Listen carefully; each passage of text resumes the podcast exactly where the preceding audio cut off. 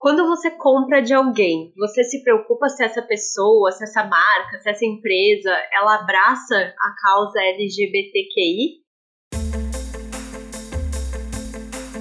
O meu nome é Larissa Guerra e cada vez mais eu me vejo pensando em apoiar empreendedoras e apoiar empresas e iniciativas que também abraçam a causa LGBTQI. Meu nome é Marina Mels e para mim apostar na diversidade não é mais uma qualidade, é só uma obrigação mesmo. Meu nome é Yasmin Holanda e apesar de eu ter me assumido só aos 26 anos, eu fiz né, da questão LGBTI um, quase um propósito da minha vida. Então, uso meu trabalho para comunicar e divulgar esses projetos maravilhosos feitos por pessoas LGBTIs. Hoje, no Donas da Porra Toda, então a gente vai falar sobre essa outra vertente do empreendedorismo, aquela que envolve as nossas colegas, amigas e mulheres da comunidade LGBTQI. Porque a gente precisa falar de diversidade sim, e principalmente apoiar e divulgar as iniciativas delas. Então sejam bem-vindas, bem-vindos a mais um Donas da Porra Toda. Donas, donas, donas, donas, donas, donas, donas. Da Porra Toda.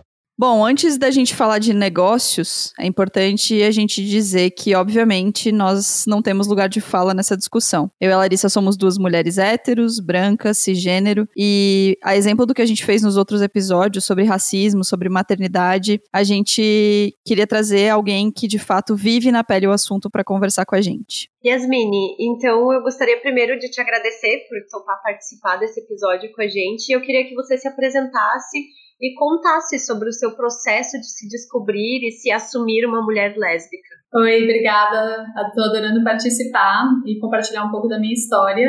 É, eu sou jornalista, né? Sou catarinense, sou de, eu moro em Florianópolis e eu só me descobri e me assumi mulher lésbica aos 26 anos. Então, foi um processo um pouco mais tardio do que a maioria das pessoas que eu conheço, que acabam se descobrindo na adolescência, naquela fase mais jovem e tal. E eu era casada também, eu vivi todo um, um relacionamento heterossexual longo. É, foi um processo bem difícil para mim, para me assumir, é, depois, assim, que minha vida já estava quase encaminhada, né, digamos assim, como as pessoas esperam que esteja. E hoje eu acabei descobrindo que eu posso usar meu trabalho, né, como comunicadora, como jornalista, para apoiar projetos feitos por pessoas LGBTIs, para pessoas LGBTIs e mulheres também, né, com foco bastante em projetos feitos por mulheres, um pouco parecido com o que vocês fazem aqui, que é divulgar sempre e apoiar e sempre trazer esse olhar das mulheres, que é muito importante. Então, hoje eu tô, tenho um site, tenho o IAS, que é onde eu escrevo sobre, sobre esses projetos e isso que eu falei que acabou virando um propósito para mim é por causa disso, que é, eu me descobrindo, eu acabei sentindo falta, né, de ter um lugar para falar sobre essas coisas e e hoje é meu projeto paralelo. Yasmine, você fala num vídeo que você postou recentemente, agora, alguns dias, você fala muito sobre esse processo de descobrir que a heterossexualidade para você era apenas uma convenção, né? Era atender uma expectativa de outras pessoas. Queria que você falasse um pouco sobre isso, sobre como isso despertou em ti, da onde veio essa percepção e o, o que foi acontecendo para que ela mudasse. É, então, quando eu era casada e já estava mais infeliz, assim, já pensando em, em me separar, eu não tinha, não sabia ainda que, que eu era lésbica. Na época eu ainda achava que era uma questão, enfim, uma questão do, do tempo mesmo, do desgaste da relação. E mas eu tinha uma vontade, né, de ficar com mulheres. E depois que eu me separei, mesmo ficando com mulheres, eu ainda não tinha certeza que eu era lésbica. Não foi uma coisa que foi um clique assim, tão, tão não foi uma coisa clara para mim desde o começo. E depois de um tempo eu comecei a me perguntar, né, quando eu já tinha percebido que sim, era era isso que minha vida ia ser agora.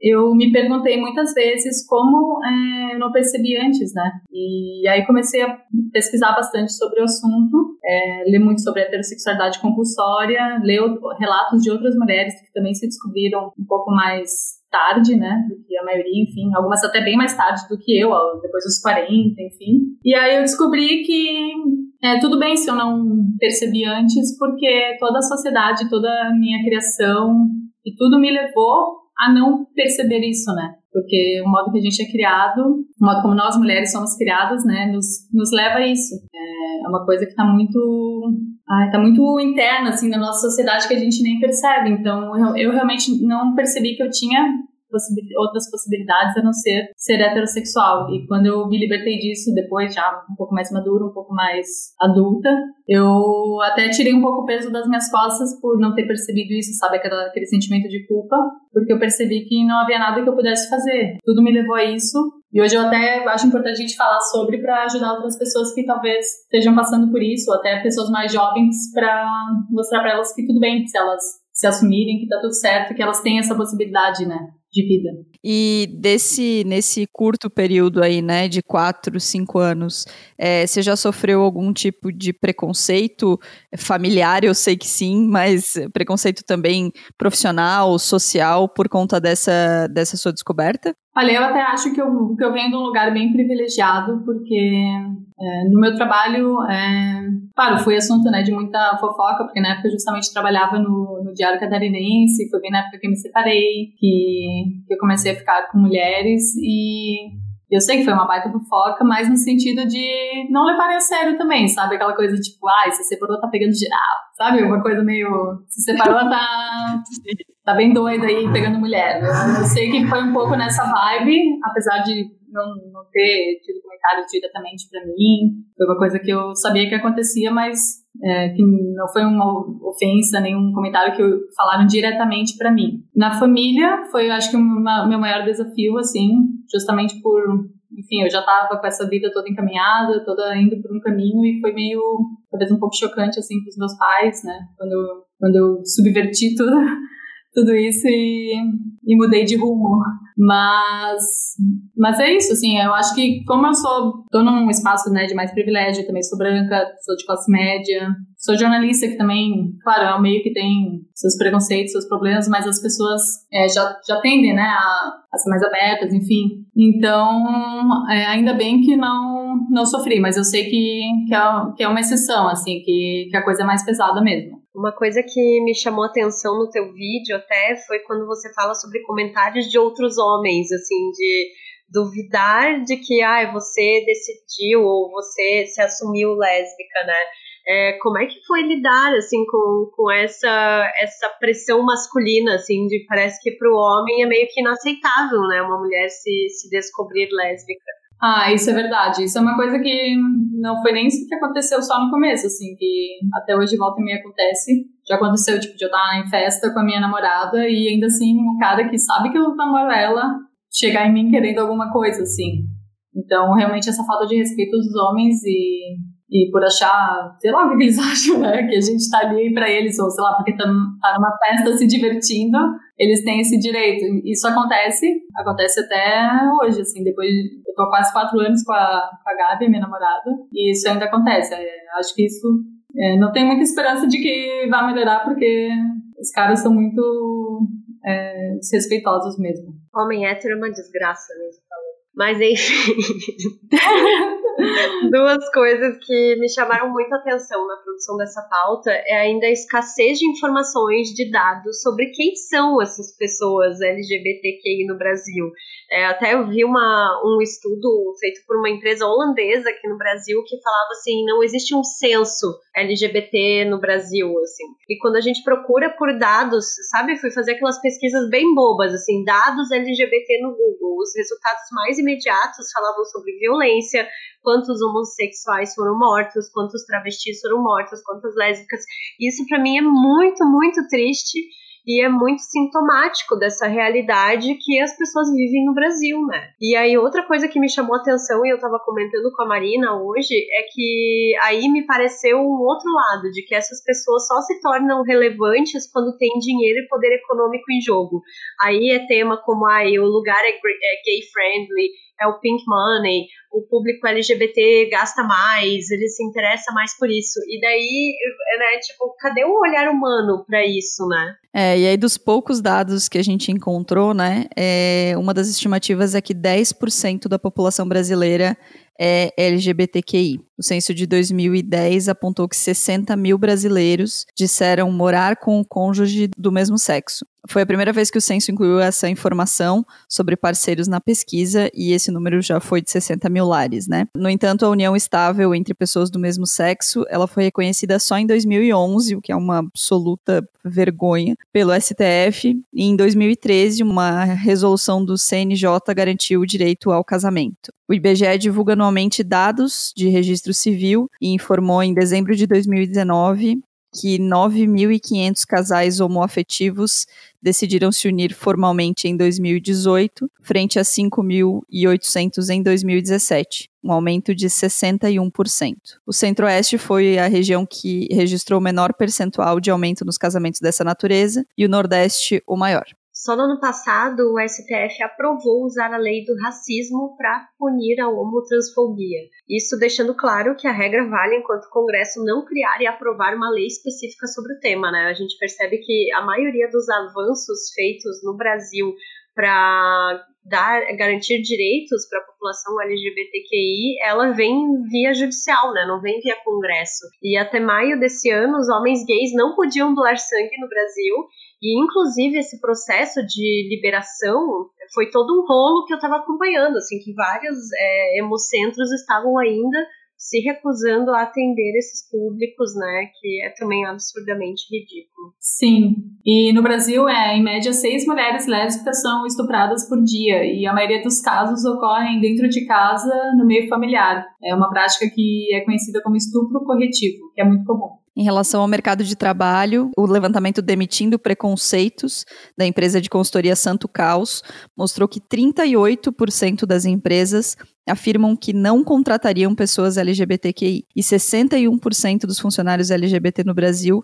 escolhem esconder dos colegas e gestores a própria sexualidade. A Associação Nacional dos Travestis e Transsexuais aponta que 90% dessa população está na prostituição. E aí, diante de todos esses números, esses dados tristes, Yasmin, eu pergunto para você como é que você acha que a gente pode estimular e abraçar essa causa mesmo sendo mulher hétero, branca, cisgênero? É, bom, falando um pouco né, da nossa atuação, que é na comunicação, eu acho que tem um papel muito, muito importante para é, mostrar quem são essas pessoas, o que elas fazem, divulgar o trabalho delas, é, contratá-las, né, quando for possível, se for possível, é, indicar se não for possível para outra pessoa, enfim. Eu acho que a gente tem um papel muito, muito importante para é, normalizar isso, né, para criar essas referências nas outras pessoas, mostrar os profissionais que são LGBTIs e o que eles fazem e que eles são tão competentes quanto e porque essa questão do mercado de trabalho, é, além desses dados que vocês trouxeram, saiu uma pesquisa esse, no mês passado, uma pesquisa do coletivo Vote LGBT com o pessoal da Box 1824 e era focada um pouco nas dificuldades encontradas por essa população durante a pandemia, né? E um dos maiores impactos na população LGBTI foi em relação à falta de dinheiro e falta de trabalho, porque já é uma, uma população que é excluída do mercado de trabalho, né, principalmente aí os, as transexuais, as travestis, e principalmente agora nesse momento de desemprego, está sendo bem difícil para essa população, que já não tinha acesso ao trabalho formal e agora, é, mais ainda, né? A perda de renda foi, foi imediata e está impactando muitas pessoas. Então, uma coisa que eu tenho tentado fazer é divulgar os trabalhos dessas pessoas, falar, indicar. É isso que, às vezes, coisas que são pequenas, né? Mas hoje em dia nas redes sociais, às vezes tu compartilhar, indicar para um amigo, pode ter um impacto, pode ajudar a pessoa a fechar negócio. Porque muitas dessas pessoas estão recorrendo ao empreendedorismo por necessidade, né? Nessa, nesse período. E então, esse apoio que a gente pode dar pode parecer pequeno, mas já é super importante. Outra coisa que eu queria te perguntar, e acho que a Larissa também pode responder, a gente falou no começo do episódio sobre como a gente busca e está buscando se informar sobre as marcas é, que apoiam a diversidade e tudo mais. O que, Yasmine, você como, como lésbica e como consumidora, e Larissa como consumidora, o que, que a gente pode fazer para estimular essas marcas a trabalharem com a diversidade? De que forma a gente pode levar para elas essa demanda ou de que forma a gente pode pesquisar, escolher, pensar que a gente está consumindo de marcas que realmente respeitam a diversidade ou que apoiam movimentos de diversidade, sabe? Porque às vezes eu me sinto um pouco perdida de como a gente vai chegar a esse lugar de saber se a marca realmente apoia, saber se numa fábrica de uma camiseta que a gente vai comprar tem um banheiro específico para as mulheres trans ou se elas podem usar o banheiro feminino sem problema, sabe? Como é que a gente vai chegar nesse lugar de informação assim? Ah, eu acho que é uma questão é, difícil mesmo porque as marcas se vendem muito, né? E saber mesmo se aquilo é real é complicado. Eu acho que só exigindo mesmo, fazendo é, alguma campanha assim para ir além, né, da, do arco-íris no mês do orgulho LGBTI, para eles mostrarem quem são as pessoas que LGBTIs que trabalham na empresa, contar suas histórias, promover ações de fato. E o consumidor tem que exigir isso e quem não não mostra isso é porque provavelmente não tem, né, esse tipo de ação. E a gente tem o poder de simplesmente não consumir. Eu acho que em grandes marcas o boicote, quando isso não ocorre, é a melhor solução. E em relação a pequenas marcas é mais fácil, né? Às vezes é conhecer quem tá por trás, às vezes pode ser até uma pessoa LGBT que tá ali e tu nem sabe. Eu mesma tô fazendo agora uma matéria sobre brechós, descobri que vários brechós que eu ia incluir são comandados por mulheres lésbicas e fiquei super feliz, mas eu não sabia. Às vezes pelas redes sociais não tá claro, né? E quando você, é, você começa a se relacionar com alguma marca por ali, trocar uma ideia ali pelas redes sociais, tu acaba descobrindo isso e é bem legal. É, eu acho que internet é tudo nesse momento de buscas, assim, né? É, a gente já comentou várias vezes, assim, é, a gente já vinha num movimento muito forte, né, Marina, de comprar cada vez mais de mulheres e de pequenas empreendedoras. E aí, agora, durante a pandemia, eu bem radicalizei isso, assim, tô comprando mais, muito mais de mulheres. E aí também tenho me preocupado em olhar, sabe, para esses negócios e procurar é, a indicação, fazer bem esse trabalho de, de fuçar mesmo, de procurar redes, de procurar. Eu lembro que o Victor Oliveira, esse tempos atrás, fez é, uma edição do Vjobs que era só de negócios de pessoas LGBT. Eu só fui seguindo as páginas, né, para ir acompanhando e também para conseguir, porque eu acho que dinheiro nesse caso é poder, né, cara? Já, a, gente, a gente meio que subverte o capitalismo, assim, quando a gente financia é, esses pequenos, pequenas iniciativas, esses pequenos projetos, assim. Então, para mim tem sido cada vez mais importante e até para dar visibilidade mesmo, sabe? Tem uma amiga minha, que é uma amiga de infância, assim, que é lésbica, e agora ela tá começando o negócio dela, e eu quero que ela venha para cá fazer o que ela faz, porque eu disse, amiga, eu vou te arrumar um monte de cliente, vem, porque a gente vai bombar isso.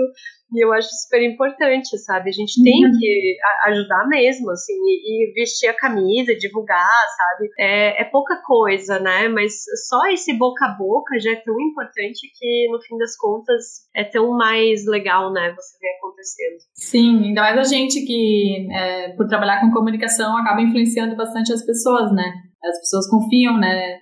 Tem credibilidade o que a gente fala. Então, uma indicação vale muito. E acho que a gente sim, né, Yasmine, claro, mas também para quem está ouvindo e não trabalha com comunicação e tem lá 500 seguidores no Instagram, divulga da mesma forma, sabe? Claro. Porque eu acho que às vezes a gente também puxa pra gente essa responsabilidade e acho que as pessoas também podem estão convidadas a fazer a parte delas, né? Às vezes a gente é, vai indicar para um público maior, mas a gente vai chegar menos pessoas, né? Que realmente precisam daquilo. E às vezes uma pessoa que tem o seu número de seguidores, a sua família, vai conseguir chegar a um lugar legal e vai conseguir apoiar essas, essas empreendedoras. Uma coisa que você falou também, Yasmini, que acho que, é, que tem tudo a ver com nossa, nossa primeira convidada, porque a gente vai ter convidadas também, é em relação à dificuldade das mulheres trans de terem trabalhos formais. A gente precisa dar visibilidade para essas mulheres. Então, hoje, a gente trouxe o case da Fernanda Custódio, que é uma mulher trans. Ela mora em São Paulo. E há dois anos ela criou a loja colaborativa Translúdica, que tem o objetivo de vender produtos criados por outras pessoas trans. Ela faz uma cadeia linda e que impacta muita gente. Então, conta aí, Fernanda. A Translúdica ela surge da necessidade da inclusão dos corpos trans no mercado de trabalho e no meio empreendedor, sabendo que 90% das pessoas trans ainda não têm um trabalho formal, né? A Translúdica ela surge a partir do momento que eu, Fernanda, fundadora, aos 26 anos ainda não tive um emprego registrado, um emprego formal. Então, junto do meu sócio, nós decidimos fundar uma marca onde se fosse o comércio colaborativo, onde pessoas trans trabalhassem, vendessem seus produtos e também pudessem contemplar as pessoas trans com os produtos que elas tanto necessitam né? Nós começamos em junho de 2018 com bazares, né? Fomos prospectando clientes e colaboradores e em dezembro de 2018 abrimos a primeira loja física da Translúdica e hoje atualmente estamos atuando com e-commerce atendendo todo o Brasil. Durante essa pandemia, né, a Translúdica precisou se reinventar, afinal o e-commerce representava apenas 30% do nosso lucro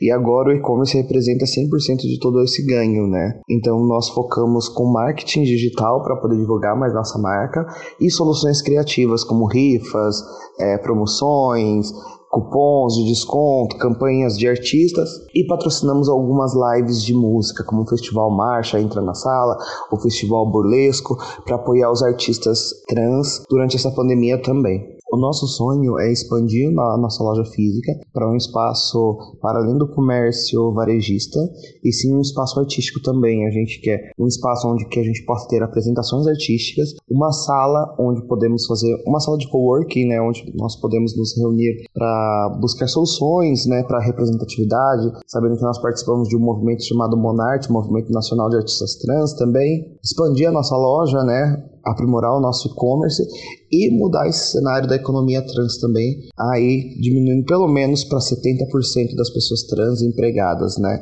Fazendo parcerias, porque o colaborativo ele vai para além da loja apenas com o nosso trabalho ali. O nosso colaborativo é uma rede de outras marcas, empresas, instituições LGBTs para contratar pessoas trans. Ah, que legal, não conhecia, mas super importante, é, até porque às vezes as pessoas ficam nessa, né, justamente de, ai, como eu ajudo, eu não sei, não conheço ninguém, então, pô, ali uma loja que tu vai, tu sabe que seja lá o que você comprar vai ajudar uma mulher trans, assim, é incrível, às vezes, até para quem não sabe por onde começar, como ajudar, achei genial. É muito legal. O que me chama muita atenção no depoimento dela, que o depoimento dela é a, é a, clarificação do número. Quando a gente fala que as mulheres trans não conseguem um emprego formal, ela já tinha quase 30 anos e não tinha ainda conseguido.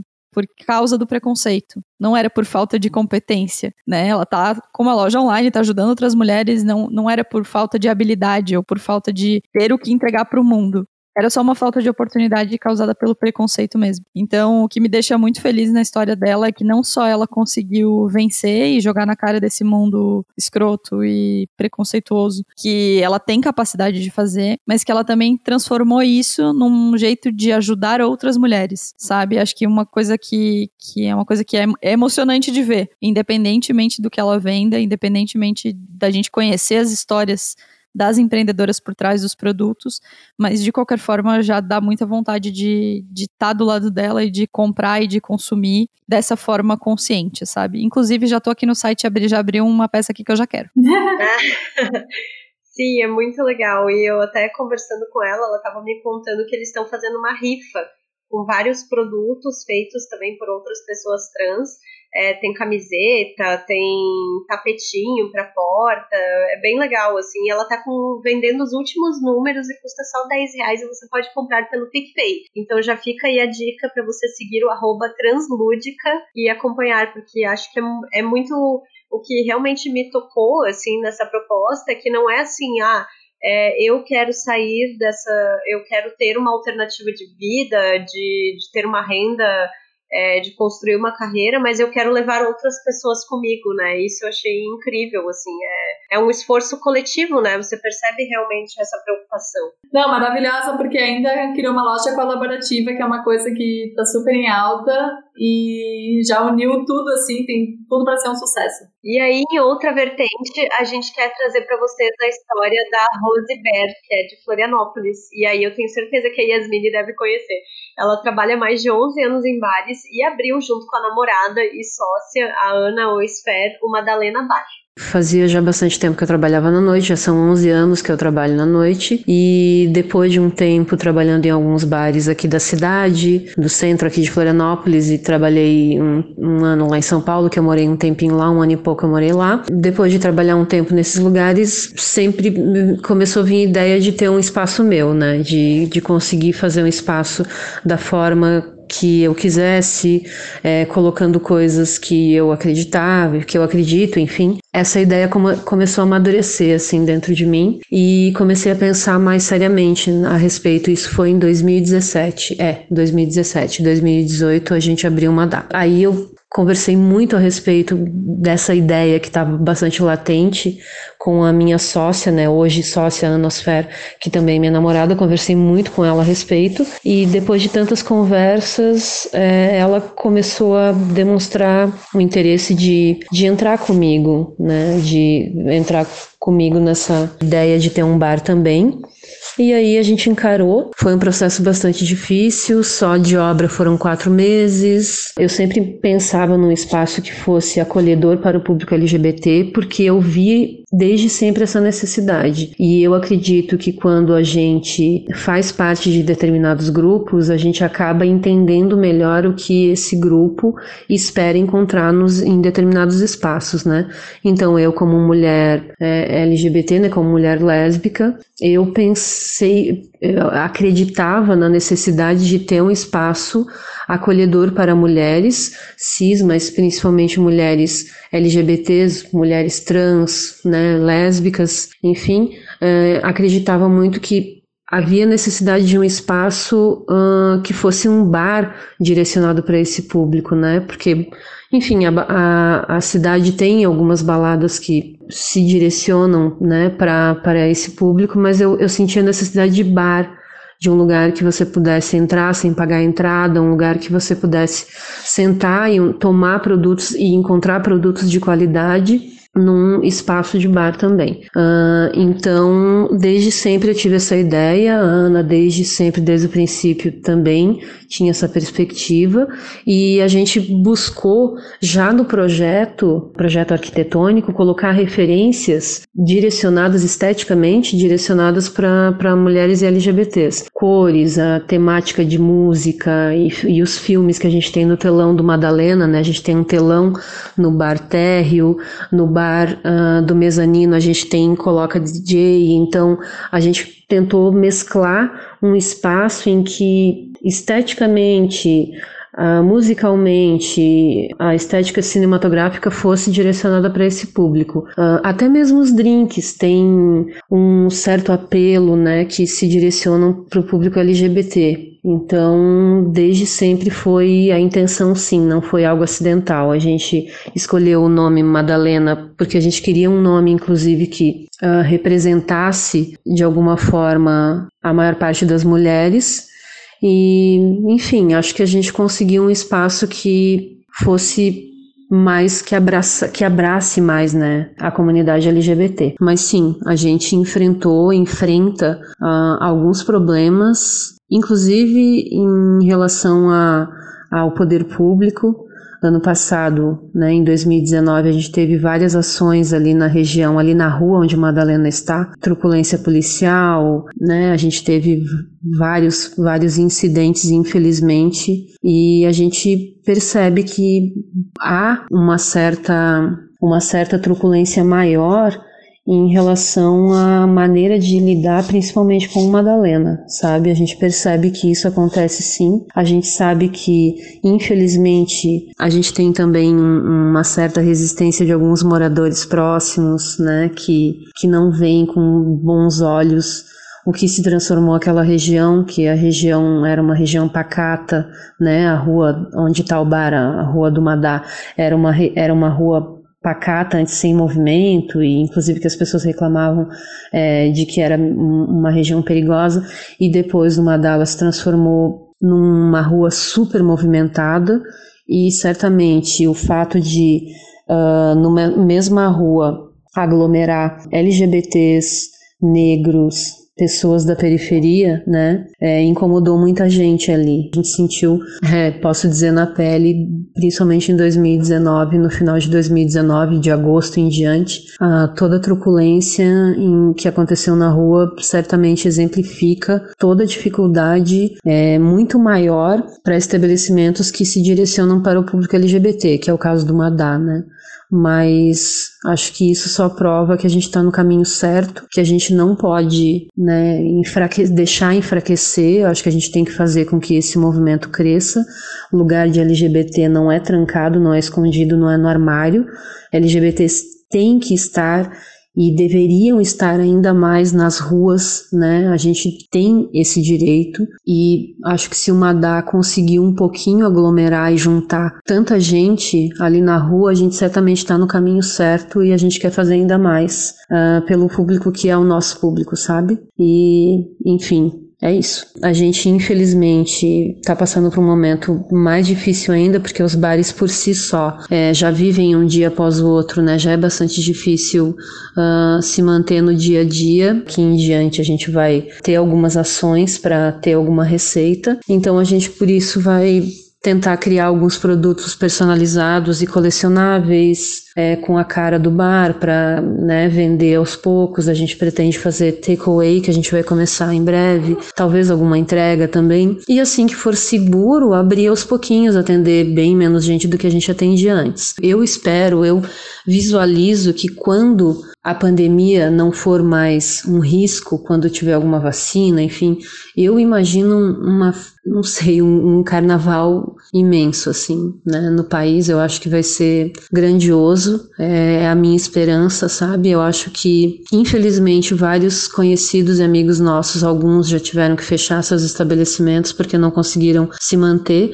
Então eu acredito que quem conseguir se manter durante esse período para reabrir vai ser grandioso. Acho que a volta vai ser grandiosa, né? Mas acho que é um longo caminho até lá e que daqui para frente só tende a ser mais difícil ainda. Então, um apelo que eu faço a todos os nossos clientes, amigos e as pessoas de modo geral é apoiem o seu comércio, o seu bar favorito, esteja do lado, é apoie as campanhas, ajude a divulgação. Não é difícil ajudar a divulgar o lugar que você gosta. Apoie os pequenos comércios, os comércios do seu bairro, da sua cidade, sabe? É porque esses não vão sobreviver. Os grandes, as grandes marcas vão conseguir se manter, mas a gente que vive um dia após o outro não. Então apoie a gente, apoie o bar que você tem, né, que é seu de afeto, de coração, apoio, porque a gente só pode contar com vocês, porque o poder público praticamente não está fazendo nada para que a gente se mantenha. A gente só pode contar com o afeto das pessoas que estão com a gente no dia a dia. Sim, o Madalena é, revolucionou a região ali do centro. Assim, não foi o primeiro bar a abrir por ali, mas foi um, o bar que mudou assim uma chave e realmente é, virou um fenômeno incrível assim é, atraiu toda a galera LGBT e a rua ficou maravilhosa cheia de gente antes era uma rua bem abandonada vazia à noite e ela re realmente se ressignificou né, aquele espaço e abriu até abriu para todo mundo assim acabou que no fim é, surgiu até um baile funk que deram o nome de Madalena. De tão, o rolê, assim, cresceu gigante, assim. Ai, que demais. E foi muito legal, assim, foi um fenômeno e eu espero que, ai, que ele ainda exista, né, depois dessa pandemia com as coisas fechadas, porque foi uma coisa única, muito importante. E tô torcendo para que elas consigam segurar as pontas também nesse momento, para que quando tudo isso acabar a gente volte a se encontrar ali, porque realmente é um lugar incrível. Uma coisa que eu gosto muito do depoimento dela é que o Madalena é um lugar de autoafirmação real, né? Eu acho isso tão legal, porque não é só um lugar onde as pessoas podem frequentar. Não, é um lugar em que os drinks, a decoração, a forma de atender, o jeito de, de ser reforça o orgulho de ser LGBT o tempo todo em todas as partes da experiência, assim. Então, isso eu acho muito legal, que não é apenas um bar com duas sócias mulheres. Poderia ser e já seria incrível, mas é mais do que isso. É um lugar de autoafirmação, de orgulho. É o lugar que veste a bandeira colorida 365 dias por ano, né? Eu acho isso muito legal. É, Tô louca pra ir pra Floripa quando tudo reabrir. Sim, venham. E assim, realmente é um lugar que tu vai e tu se sente bem o tempo inteiro, assim. Às vezes tem lugares que tu chega, tu fica meio assim, mas não, ali todo mundo é super bem acolhido, todo mundo que trabalha lá é super legal. A música é sempre boa, o lugar tá sempre lindo e os drinks realmente são uma delícia. Inclusive, o mais famoso é o Sapatônica, é maravilhoso. É muito bom. É, eu acho... Gente, nós precisamos ir pra Florianópolis Nossa, beber o Sapatônica. Precisamos, Eu até falei pra Rose, eu disse, ai, Rose, eu fui poucas vezes pra Floripa recentemente, assim, por, por conta de trabalho e tal, E aí acabava que a gente nunca ia, ia sempre no tralharia, né, que ficava ali também perto no centro, mas eu falei, nossa, que arrependimento de não ter ido, assim. e tô muito nessa torcida também para que quando a gente puder, né, para que a gente vá sem dúvida nenhuma, assim, quero tomar os drinks, quero conhecer, quero, já fiquei super curiosa. E eu achei super bonito, assim, até quando a gente estava conversando, disse que em algumas partes eu me, me emocionei muito, assim, por ela falar é, sobre esses espaços que as pessoas podem realmente frequentar sem ter medo nenhum, sem serem importunadas, sem ter um cara te enchendo o saco porque você tá ali com a tua namorada, né? Exato. Então é, é realmente importante, assim. E não acho que é criar um nicho, né? Eu acho que seria, seria lindo se pudéssemos todos frequentar, as pessoas conviver nos mesmos espaços e tal. Mas é realmente legal quando você vê um negócio que é pensado, imaginado e que é pautado por respeito, por amor, por liberdade, por você poder ser quem você é nesse lugar, né? Sim, e a importância né, de incluir pessoas, né, no caso ali do bar Mulheres Lésbicas, em vários postos, enfim, porque daí chega a guria que faz teu drink, também é uma mulher lésbica, as donas são lésbicas, a arquiteta que fez o espaço é uma mulher lésbica, que inclusive faz todos os bares legais, né, a Emanuela, faz todos os bares mais lindos aqui de Floripa, então tu percebe que todos esses detalhes fazem muita diferença. E acho que é muito legal que a gente também que vive num espaço de privilégio, é, frequente esses lugares, né? Acho que é outra coisa que a gente pode fazer, frequente quando der, claro, quando a situação do coronavírus se amenizar e tudo mais. Mas eu acho que é tão importante que não sejam lugares que sejam mantidos apenas pelas comunidades LGBT, mas que nós também consigamos frequentar, estejamos lá, estejamos apoiando, estejamos deixando nosso dinheiro para esses lugares, né? Que não seja um lugar onde a gente não possa contribuir também. A gente pode, sabe? E eu me senti muito convidada a ir ao Madalena. Sim, e acho que todo mundo ficou com essa mesma sensação, né? Exatamente. Bom, diante disso tudo, é, Yasmin, eu queria que você terminasse essa nossa primeira parte do, do episódio comentando um pouco sobre como você enxerga o seu futuro e o futuro das outras mulheres lésbicas e se você tem esperança que as, pessoas, que as mulheres e, e a comunidade LGBT seja tratada com mais leveza e mais amor. Ah, sim, eu tenho esperança, né, que eu sou mais otimista, assim, nesse aspecto. Eu acho que ainda tem muitas coisas que a gente tem que lutar, às vezes tem que gritar, chamar atenção, mas eu acho que as coisas estão é, caminhando, é, no, principalmente para nós mulheres lésbicas, né? Eu, quando era mais jovem, assim, não via muitas, muitas referências e hoje já tem muito mais pessoas, assim, que você vê que estão fazendo um trabalho legal, que se assumem, que mostram, que falam sobre isso. E eu acho que, por exemplo, ser adolescente hoje, que está se descobrindo, é, já está muito mais fácil do que quando eu era adolescente e não me descobri, né, no caso.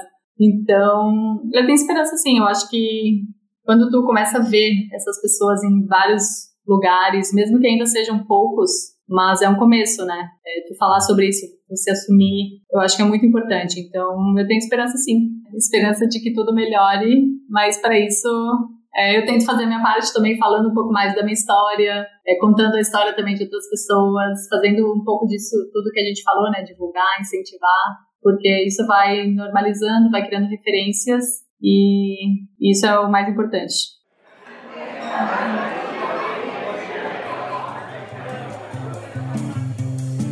Chegamos então à nossa mesa de bar, que a Marina sugeriu em off para que seja uma mesa fictícia do Madalena, né? Porque já estamos super querendo ir pro bar quando for possível, né? Com, todo, com todas as orientações seguidas, porque somos essas pessoas. É, mas vou começar dando dicas, tá? Vou, três, eu tenho algumas dicas práticas, assim. Uma eu vou indicar o episódio do, do Expresso Ilustrada, que é o podcast de cultura da Folha de São Paulo e o último episódio deles foi sobre construção de personagens LGBT em games e em séries, porque agora saiu um game do PlayStation, acho que é o The Last of Us, que as personagens principais são duas mulheres lésbicas, o que causou um rebuliço imenso, né, entre a macharada é, conservadora, assim. Lamento muito por eles, mas é uma realidade, né, eles que lutem.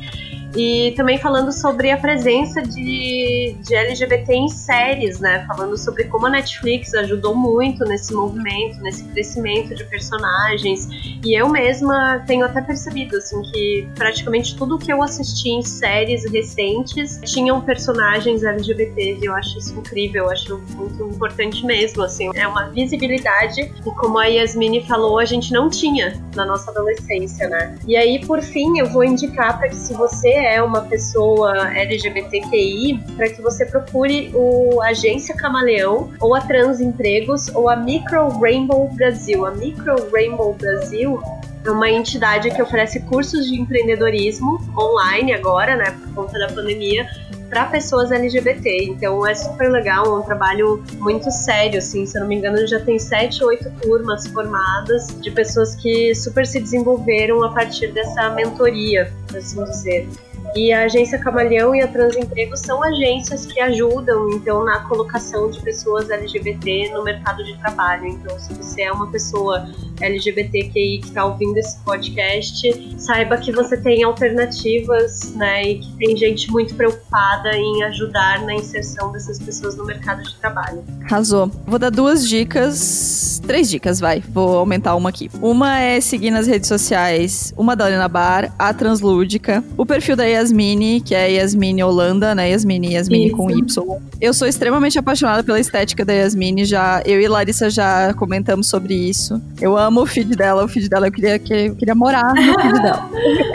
Tão incrível que ele é. Então sigam a Yasmini lá nas, nas redes sociais dela e também o site dela, que é o ias, com 3 S, YA 3 S.com.br, em que ela traz matérias sobre gastronomia, sobre entretenimento em Floripa e relacionadas, algumas matérias relacionadas ao universo LGBTQ. Uma outra dica é um livro que eu terminei de ler ontem, é um livro bem antiguinho, que chama Fim. É um livro da Fernanda Torres, é o primeiro livro da Fernanda Torres, e conta sobre amigos, a história de amigos, de uma narrativa, uma narrativa bem diferente, mas amigos que morrem e um vai falando sobre a morte do outro e o velório do outro e o que se levou da vida do outro. É bem triste, porém muito legal, eu gostei muito, e também tem uma breve relação com o tema. Então é muito, muito, muito legal, eu gostei muito. Yasmin, tem dicas pra gente? Sim, na verdade eu nem estava preparada para dar dicas, porque eu vacilei esqueci de ver isso, mas eu tenho uma dica sim de um livro é, que eu li recentemente e que entra um pouco assim é, no projeto que eu tenho de ler mais mulheres e, consequentemente, mais mulheres lésbicas. E essa especificamente é um livro da Nicole Dennis Ben, que é uma jamaicana, que além de mulher lésbica, ela também é negra, o que também é um objetivo meu, né, de trazer um pouquinho mais de diversidade para as minhas leituras e outros pontos de vista. E o livro se chama Bem-vindos ao Paraíso. É um livro que é bem, bem pesado, mas bem necessário. Se passa na Jamaica, uma personagem que passou por uma série de abusos desde a infância e até depois de adulta, ela continua é, vendendo o seu corpo, mas ela tem um amor que é proibido por outra mulher. E é bem interessante como o livro mostra assim, um pouco na cultura jamaicana é, tabu e com todas essas questões é, envolvidas de racismo, de vulnerabilidade social, que é uma realidade bem diferente da minha. E eu gostei bastante desse livro, achei ele bem importante. Bem-vindos ao Paraíso, se chama. Então, vamos terminando esse episódio. Yasmine, muito obrigada pela sua participação, obrigada por ter aceitado o nosso convite, obrigada por compartilhar sua história nas redes sociais e por inspirar certamente tantas outras pessoas. Ah, obrigada a vocês, adorei participar e acho bem importante sempre falar sobre isso e podem me chamar mais vezes. Com certeza, com certeza te chamaremos. Lá nas nossas redes sociais, no arroba Donas da Petoda, a gente vai postar também as redes sociais da Yasmine, então vocês podem seguir ela também por lá. Esse programa, mais uma vez, contou com a edição trabalhosa de Bruno Stolfi e a gente se vê na semana que vem. Até lá, um beijo. Um beijo, gente. Tchau, valeu.